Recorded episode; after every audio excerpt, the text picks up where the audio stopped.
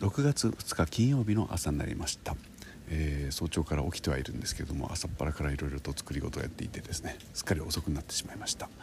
えー、雨で外には全く出られませんけども、まあ、予報通りですね昨日の夜、まあ、遅かったんですけれども雨に当たることはなく済みました、えー、今週は月末月初かつ、えー、帰りが遅くなる日がさ昨日おととい、えー、今日もなるなっていう予想でして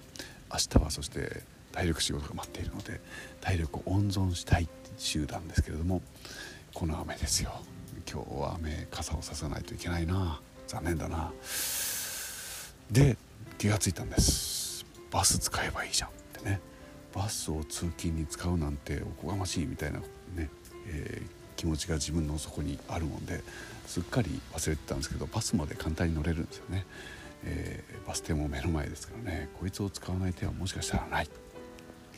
じゃーんって、えー、気が付いた朝でした、えー、皆さん今日もお元気に過ごせますように。